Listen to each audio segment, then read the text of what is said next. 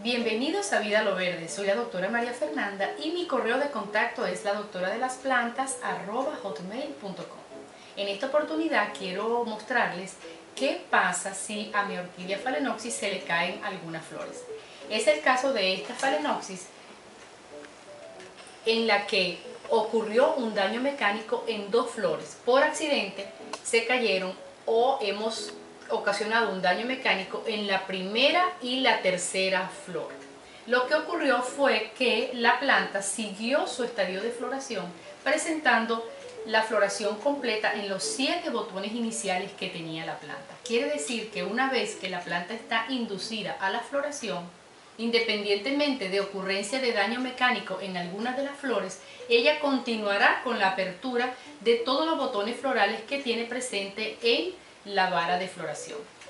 En la punta de, este, de esta vara floral está comenzando a desarrollarse un nuevo botoncito, el cual se ha ido pronunciando cada vez más después de la apertura de la última flor.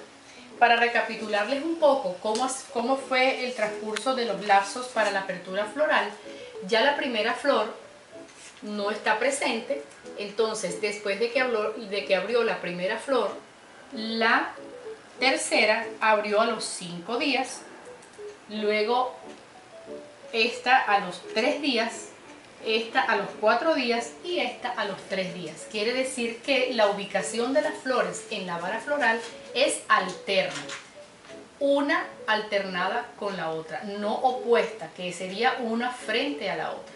En promedio, la planta, si la comparamos en la floración cuando se presentan todas las flores, respetó los tiempos que fueron sincronizados en un promedio de 3 a 4 días entre una flor y otra. Esto quiere decir que si tu orquídea Phalaenopsis por accidente pierde alguno de los botones florales o alguna de las flores, no va a ser un impedimento para que termine de desarrollarse la inflorescencia en forma total.